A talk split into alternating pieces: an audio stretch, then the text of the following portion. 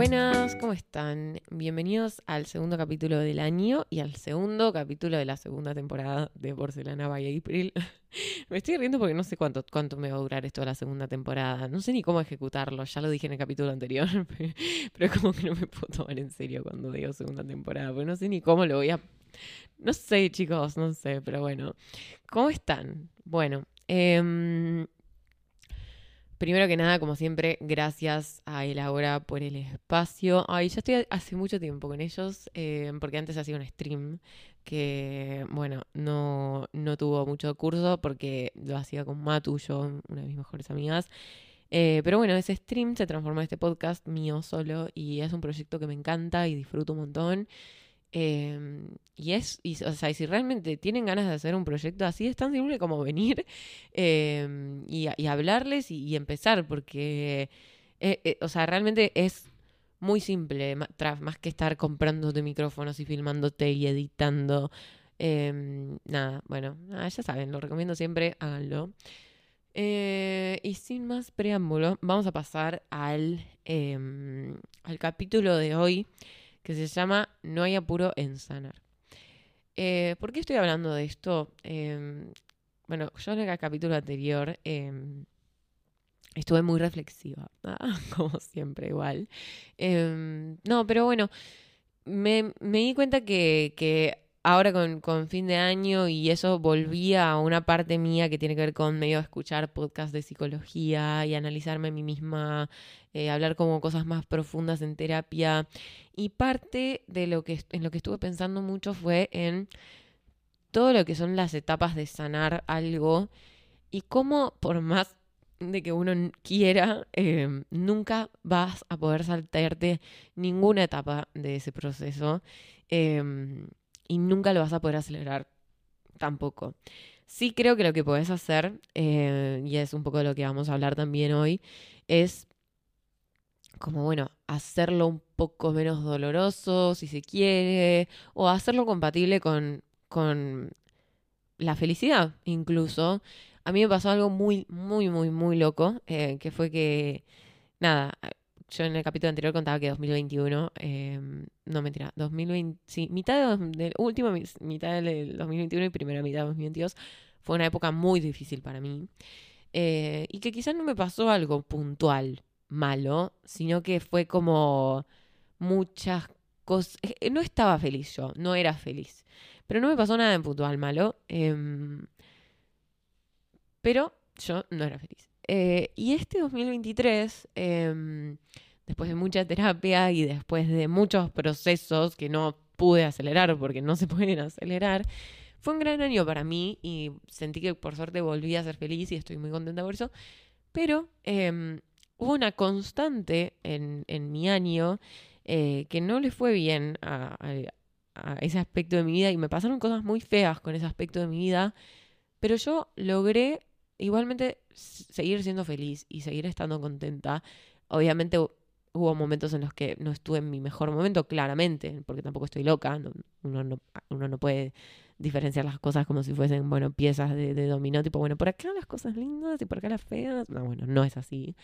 Eh, pero digo, logré atravesar el año con una estabilidad en esos momentos que pasaban cosas feas con este tema. Em, que a eso es lo que me refiero con cómo uno puede eh, aminorar el, dolor o el sufrimiento en, los momentos malos. Incluso eh, cuando duelen un montón, incluso podés compatibilizarlo con ser feliz y, tener un buen estilo de vida y decir como, bueno, che, sí, esto me hace mal, esto me duele, pero bueno, por otro lado tengo todo esto, todo este aspecto mío en el que puedo seguir siendo estable. Entonces, ¿se puede hacer eso? Sí, obvio. ¿Se puede apurar el proceso en el que sanás eso que te está lastimando? Yo no soy psicóloga, pero yo creo que no. Y, es lo que hablé en, mi terapia siempre, y es lo que hablé con, muchas personas. Em, pero ¿por qué? ¿Es verdad que el tiempo cura todo? ¿Es verdad que el tiempo arregla todo? No. No, yo no creo eso. Yo no creo que el tiempo arregle todo sin, sin que uno haga cosas para que, para que se arregle como ya sea ir a terapia, ya sea tener conversaciones, ya sea distraerte, ya un montón de cosas que uno puede hacer. Pero sí pienso que para que las cosas se curen se necesita tiempo. ¿Se entiende? O sea, ya sé que estoy haciendo un juego de palabras y parezco una snob. Eh, así que en, criollo, eh, lo que digo es, no, el tiempo solo, el paso del tiempo solo no te va a solucionar el problema. Vos vas a tener que hacer cosas, pero esas cosas inevitablemente van a requerir del paso del tiempo. Por ejemplo, si vos tenés, si, vos tenés cinco puntos que podés hacer, que es, no sé, distracción, salida con amigos, terapia, escribir en un cuaderno y llorar, si esas cinco cosas son las que tenés que hacer, si las haces todas en una semana, igualmente no te vas a curar. o sea, no vas a estar bien, no vas a sanar, me explico. Em, ¿Por qué? Porque, no, de nuevo, no soy psicóloga, así que no quiero como hablar con términos técnicos, pero yo siento que, que la cabeza y el cuerpo necesitan tiempo para procesar, para, para superar, para entender qué pasó, entender por qué pasó, entender qué efectos está teniendo en nosotros. Porque también algo muy importante es que las cosas que pasan, uno va viendo los efectos que tienen a medida que, que, se van exhibiendo en distintos escenarios de la vida, como por ejemplo, che, ¿cómo me afecta esto a nivel laboral? ¿Cómo me afecta a nivel familiar? ¿Cómo me afecta en mi relación conmigo misma, la comida, el gimnasio? ¿Cómo me estoy cuidando? Y bueno, y eso inevitablemente requiere que pase el tiempo, porque uno no, no hace todas las mismas cosas en un día, me explico. Eh, entonces, nada, yo, yo creo que y en, esto eh, le doy mucho énfasis al cuerpo, no me parece algo menor. Eh, una cicatriz emocional para mí es lo mismo que una cicatriz corporal. Em, necesita tiempo para sanar. E incluso me doy cuenta que, que, el cuerpo necesita también recuperarse de un golpe emocional. Em, a mí me pasó algo muy loco en la última semana del año. Em, que fue que estuve cinco, cuatro o cinco días que no podía salir de la cama. Em, y uno decís, tipo, bueno, che, ¿pero qué onda? ¿Te deprimiste? Y tipo, no me había deprimido. Eh, yo estaba bien, de hecho casi que no estaba pensando. Tipo, no, no es que estaba tipo maquineando con algo. Pero iba a laburar y volvía a la cama y dormía y miraba series y no quería ni, cocinar, chicos. Y yo soy una persona muy consciente eh, y racional y, pienso mucho en mis pensamientos y digo, no es que yo estaba evitando pensar algo. Pero cuando me puse a pensar en por qué me podía llegar a estar pasando esto, em, me di cuenta que, que encima, literalmente por eso digo que el cuerpo es muy inteligente, era mi cuerpo frenando un segundo para procesar una serie de cosas que me habían pasado estos últimos, este último mes o estos últimos meses, que quizá por estar tan a mil yo no me había sentado a procesarlas en serio y me pasaron todas juntas. Y muchas de esas cosas incluso eran buenas, como el cambio de trabajo y mi ascenso en el trabajo que ya conté en el capítulo anterior, que igual me sacudieron, como tipo, el cambio y la noticia importante, una noticia importante sea buena o mala, siempre implica cambios, ¿no? Eh, eso, fin de año, el post viaje, que, fue un viaje increíble y, y si bien ya quería volver porque no podía más, estaba agotada, es, es algo que, que, da nostalgia porque fue muy hermoso y, uno siempre se queda como con cierta nostalgia cuando termina un viaje. Eso, fin de año, cambio de laburo, otros temas que estaba teniendo yo. Eh, dolor de panza porque no paraba de comer por las fiestas, tipo. Y mi cuerpo me dijo, sentate, no salgas de la cama y no hagas nada. Y chicos, yo, o sea, realmente, yo soy una persona muy hiperactiva. No podía salir de la cama, tipo, no, no, me quería ni cocinar, ¿entienden? Y estuve así, lo respeté, no traté de forzarlo. Obviamente, como te digo, salí solamente para ir, para ir a trabajar y para festejar Año Nuevo. Y lo respeté y ahora estoy re bien. como que me di cuenta que necesitaba, tipo, tipo purgar eso. Em, entonces, ¿a qué voy con esto? Esto fue algo muy particular y quizá como que en realidad ni siquiera yo no tenía que, sanar nada. Em, pero sí lo que hice fue no acelerar un proceso que estaba viviendo mi cabeza y mi cuerpo y dejarlo estar y, se llegó a buen puerto. o sea, em, era algo que yo necesitaba, que, que no, no, no lo trasladé racionalmente. Yo no me dije a mí misma, este fin de semana voy a estar todos los días en la cama. No, o sea, literalmente fue mi cuerpo. Entonces, el cuerpo y la cabeza tienen formas de, comunicarse y de, dar las necesidades y uno como ser humano tiende quizá a querer ir en contra de estos procesos. Eh, por eso digo que este capítulo no tiene que ver únicamente con sanar, sino con no acelerar procesos emocionales. Eh, ¿Por qué queremos ir en contra de estos procesos? Bueno, porque muchas veces los procesos que tiene la cabeza y el cuerpo para atravesar situaciones traumáticas o dolorosas o de sufrimiento o de agotamiento, son procesos dolorosos o son procesos incómodos o son procesos angustiantes. O sea, en mi caso lo de la cama era un proceso quizá incómodo, porque quizá, no sé, me daba un poco de culpa estar tanto en la cama, o me dolía la lumbar por estar tirada todo el tiempo, o me dolía la billetera por pedir comida todo el tiempo, digo. Em, no necesariamente tiene que ser algo doloroso. Em, pero el ser humano, por naturaleza, como cualquier ser vivo, le escapa al dolor le escapa a la sensación incómoda, le, escapa a la angustia. ¿Tenés una explicación más científica, natural a eso, que, que, que es algo de supervivencia, algo que nos está generando dolor, como por ejemplo que nos quemen, es algo que nosotros vamos a querer escapar, es algo que no vamos a querer en nuestro cuerpo. Em, pero también tenés la cuestión más filosófica que es eh, que, el ser humano evita la angustia eh, porque detrás de la angustia hay un vacío y hay preguntas y hay interrogantes a los cuales muchas veces no tenemos la respuesta. Entonces la queremos evitar a toda costa. Eh, digamos, está la, la famosa, digamos, digamos, idea base de la humanidad, que es que el ser humano, frente a la angustia de no saber si existe algo más allá o no, crea la figura de Dios como para decir, bueno, frente a la angustia del no sé, eh, la mentira de, la certeza, me explico, porque nada, eso es una postura. Eh, después, obviamente, tener a gente que, considera que puede, puede, probar la existencia de Dios con otras maneras que no son, digamos, eh, científicas, y, está bien, pero digo, está esta idea, ¿no? Como, como de la angustia, como, como fuente de, para la humanidad puede ser de creación, pero también de, de, evitación, ¿no? Entonces, ¿qué pasa? Nosotros quizá nos separamos, me separo de mi pareja y, y, por no querer enfrentar eso, por querer evitar el dolor que me trae eso a toda costa, estoy dos meses, dos meses saliendo, eh, estando con mil pibes, estando haciendo la vida loca. Eh, pero en algún momento cae, en algún momento, y por eso digo que acá juega un rol muy importante el cuerpo, en algún momento el cuerpo te va a frenar factura y te va a hacer que sientas.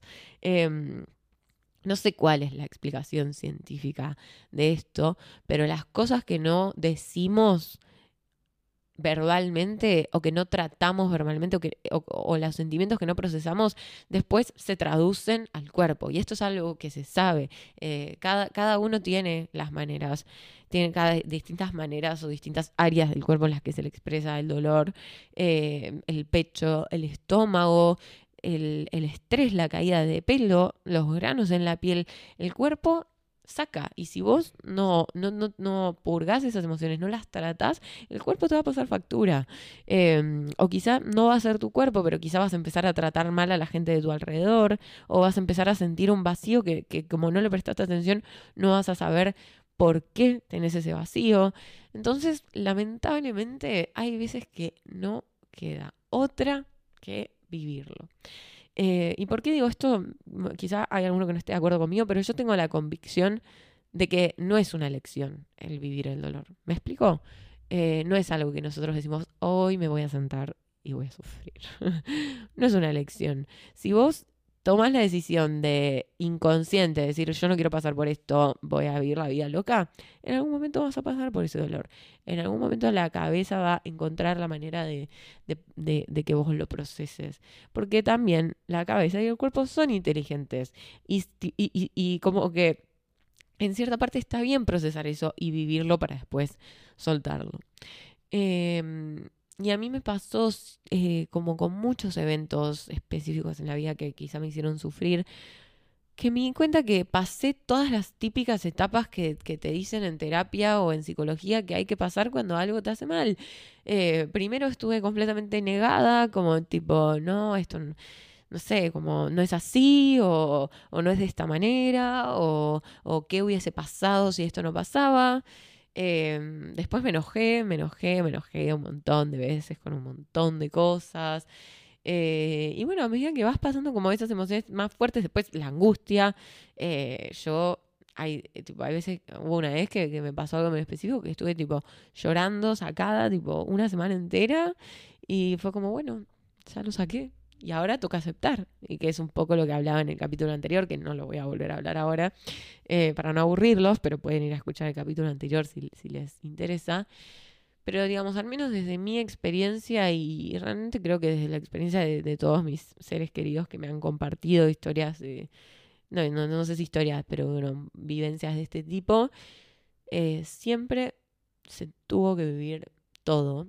Y siempre aunque uno sepa que hay que vivir todo, al menos en mi caso, incluso sabiendo eso, siempre tuve como la necesidad, no la necesidad, pero como el calling, como, no sé, como, como una voz adentro mío que me decía como, pásalo rápido, pásalo rápido, no, no, no, quizá no tenés que sufrir, pero quizá no es necesario, porque quizá no... Y no, y después terminas sufriendo igual. pero bueno, también, em, what doesn't kill you makes you stronger, o no, no, o sea, más allá qué gracioso. Es verdad, eh, es un poco lo que contaba al principio, como quizá em, en 2021, que fue como mi primer año como adulta consciente de mis problemas, ese año a mí me, me superó, me avasalló completamente, me sentí que no tenía los recursos para lidiar con eso y me afectó en el ámbito laboral, en el ámbito de la facultad.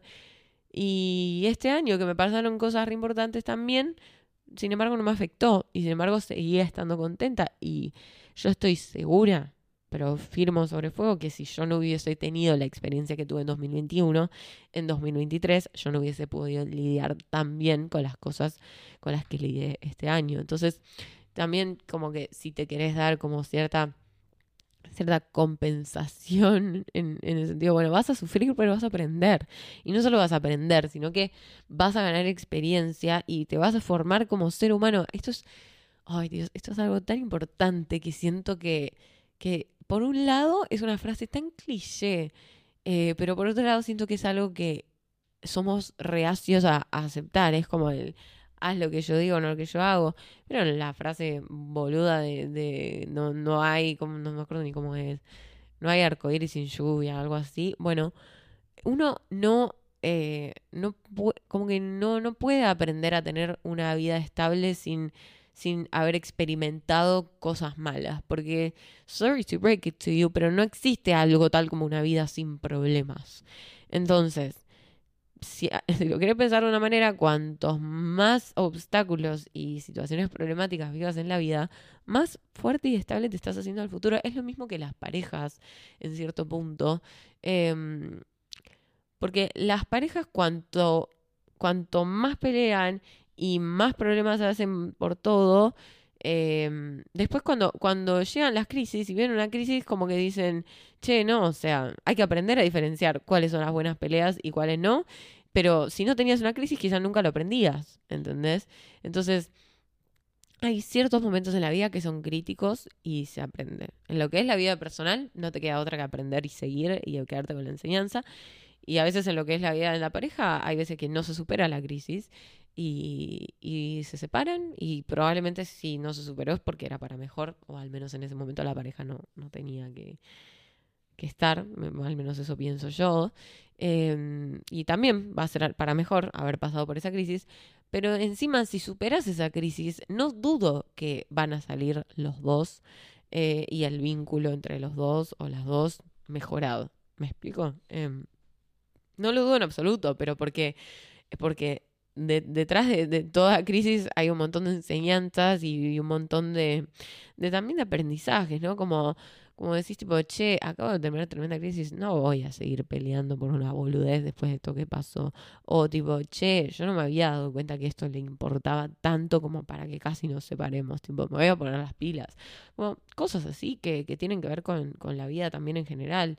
Em, entonces, nada, me parece como que, nada, hay como cierto cierta fobia al, al, dolor y al sufrimiento que, que, un poco lamentablemente uno cuando se va haciendo adulto tiene que, tiene que entender que, que no, no es realista una vida con esa fobia. Y cuanto más le temas a eso, em, peor va a ser. O sea, yo me acuerdo de... Me acuerdo muchas veces de, hablar, de haber hablado en terapia de como... Tengo, por ejemplo, tengo miedo que, que pase esto. Yo decía en terapia por ejemplo, ¿no? tengo miedo que me echen del trabajo. No, esto no fue un problema real, pero estoy poniendo un ejemplo. Y la psicóloga me decía, bueno, ¿qué te da miedo de que te echen del trabajo? Y yo en vez de decir cosas como, no sé, me da miedo no tener un sueldo, me da miedo que se arruine mi carrera, digamos, en vez de decir cosas como esas, yo decía, me da miedo volver a estar mal o me da miedo angustiarme por esto, me da miedo entrar en una horrible de no saber cómo lidiar con, el sufrimiento. Em, y se genera una situación bastante como como sarcástica, por así decirlo, eh, o, o, paródica, que era como, che, entonces no estás sufriendo porque te van a echar del trabajo o porque te echaron del trabajo, sino por el potencial efecto que eso puede tener en vos. O sea, te estás adelantando tanto que ya estás sufriendo. Porque si a lo que te da miedo es sufrir, ya estás sufriendo por ese miedo. Entonces, eh, ¿por qué digo esto? Porque al, al final eh, hay, hay, muchas veces que, que, quizá ese miedo que le tenemos al dolor es más grande que el dolor en sí. Me explico, y puse este ejemplo del trabajo, que, que si bien no es mi caso, entonces me costó un poco personalizarlo, pero es, es como bastante objetivo. O también está el típico caso de tipo, me quiero separar, pero tengo miedo. ¿De qué tenés miedo?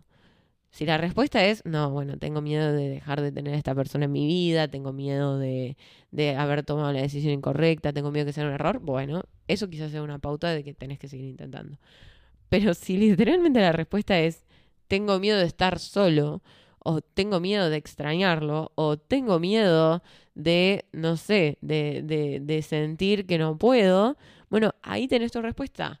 Y ahí eso es lo que te está paralizando. El miedo paraliza ya, eso, es algo que, también se sabe. Entonces, probablemente ese miedo que tenés a sufrir se vaya a efectivizar, es decir, vas a sufrir, pero muchas veces te va a pasar que quizá vas a sufrir menos de lo que pensabas que ibas a sufrir. Entonces, como también a la hora de, de tomar este tipo de decisiones que son importantes o tengo, por, ejemplo, lo del trabajo. Lo pueden cambiar a tipo, quiero renunciar al trabajo, pero me da miedo, ta, ta, ta, ta. Como que hay veces que hay que tener esto en cuenta, porque quizá uno no toma decisiones que tiene que tomar por ese miedo a sufrir. Y quizás sufrir es lo mejor que te puede pasar en este momento. Em, y también estás sufriendo de la otra manera, sin tomar esa decisión que tenés que tomar. Solo que es como un sufrimiento, sufrimiento como mucho más silencioso y constante, pero es sufrimiento en sí igual. Eh, y hablando de parejas también, me parece súper interesante analizar el famoso duelo en la pareja, porque hay muchas parejas que, que como que dicen, bueno, yo no me voy a separar y voy a hacer el duelo en la pareja y después me separo. Esto hay un capítulo que lo dediqué completamente a esto y me pareció muy interesante y creo que fue uno de los episodios que mejor se le fue. Se llama Separarse sin separarse, el capítulo. Pero digo, trayendo ese ejemplo a colación, ni siquiera esa es una manera de decir, bueno, le gané a los procesos de duelo y entonces yo hice el duelo en la relación, entonces no sufrí tanto. Es mentira. Es completamente mentira porque estabas sufriendo igual o más manteniendo una relación con una persona con la que ya no querías estar. Yo no estoy diciendo que esto no sea una buena idea, ni que sea algo respetable. O sea, no lo estoy diciendo para nada. De hecho, me parece que hay muchas veces que hacer el duelo en la pareja es más efectivo que cortar de la nada. ¿eh? Yo no estoy diciendo que no. Lo que estoy diciendo es, no crean que eso les va a traer menos sufrimiento que, que si cortaran de la nada. Lo único que, hace es calmar el, miedo al desapego o, o ese vértigo que te da tomar la decisión de separarte, pero eh, el sufrimiento igual lo estás teniendo. Porque a mí me pasó a hablar con una amiga que me dijo, ay, cortó, cortó, una, cortó con una relación de tipo seis años, literalmente seis años. Me dijo, ay, no, me dice, el tipo, cortó y, y le digo, bueno, ¿estás bien? Me dice, sí, sí, estoy bien yo, porque hice el duelo en la relación, literal. Primero que Vale ya no estaba bien, pero bueno, no importa. Pero digo, sí, es verdad, eh, puede ser que cuando cortas estés bien, pero durante todo ese tiempo que estuviste haciendo el duelo en la relación, ¿cómo te pensás que estabas? O sea, por algo se le dice duelo, ¿no? O sea, y después uno, uno puede decidir si prefiere hacer ese sufrimiento, digamos, solo y con tu espacio y con tus tiempos, o verte obligado a compartir tiempo con una persona que, que, que, ya no quieres en tu vida, pero que por lo menos te está acompañando en eso, ¿no? Y me parece igual de válido ambas opciones y depende Depende de cada caso en particular, no voy a volver a hablar de este tema. Em, pero bueno, mi punto con esto es, dejen hacer, déjense hacer el caminito de la vida, déjense llevar por su cabeza y su cuerpo, que es mucho más sabio de lo que nosotros pensamos. Y yo sé que siempre va a estar el impulso de querer huirle a eso. Estos días que yo estuve en la cama, como que al principio fue como, ay, bueno, no, voy a tratar de hacer algo, me voy a tomar un café. Claro, porque uno no quiere sentirse incómodo, uno quiere sentirse mal. Pero después, si te dejas llevar y escuchas, yo creo que la mayoría de los casos te va a llegar a buen camino. Obviamente que quiero hacer la salvedad de obviamente hay situaciones que se prolongan más de lo que deberían prolongarse y estados que deberían prolongarse más de lo que deberían prolongarse y quizá estés experimentando síntomas como de depresión o de ansiedad y obviamente ahí no te tenés que dejar llevar por eso eh, y, lo tenés que tratar y lo tenés que hablar y tenés que ver qué onda que está pasando, si es algo que debería preocuparte o no. pero a lo que voy es, si vos más o menos seguís teniendo una vida normal y tenés momentos de bajonazo, tenés momentos de que, querés estar solo y, no salir de la cama y, después logras recuperarte un poco, es normal y está bien y es parte de, todo lo que te va a llevar a vos a superar eh, y aceptar lo que sea que te haya pasado. Así que bueno, eso ha sido todo por el capítulo de hoy. Em, espero que les haya servido. Estos dos capítulos de la primera temporada fueron muy filosóficos. No sé si filosóficos, hablé mal. No sé si filosóficos porque no, no, no cité a nadie, digo, no, no fue académicamente filosófico, pero sí siento que fue como más profundo, quizá, que a veces que, que algunos capítulos. No sé si esta temporada va a tener este giro o no. Por ahora parece que sí. Pero ya saben, viste, yo no organizo nada en este podcast porque para mí es como sentarme y, venir a hablar un café y creo que quiero que esa sea la esencia del podcast siempre. Así que veremos qué pinta. Vamos viendo, como dirían ciertos chongos insoportables. bueno, nos estamos viendo en el próximo capítulo. Em, si me quieren ayudar con el podcast, ya saben, compártanlo, suscríbanse, califiquen el podcast con las estrellitas que ven arriba. Eh, síganme en redes, estoy como April Florence, tanto en Instagram como en TikTok y en YouTube. Así que bueno, gracias de nuevo a Laura por el espacio y nos estamos viendo el próximo domingo y en el próximo episodio. Adiós.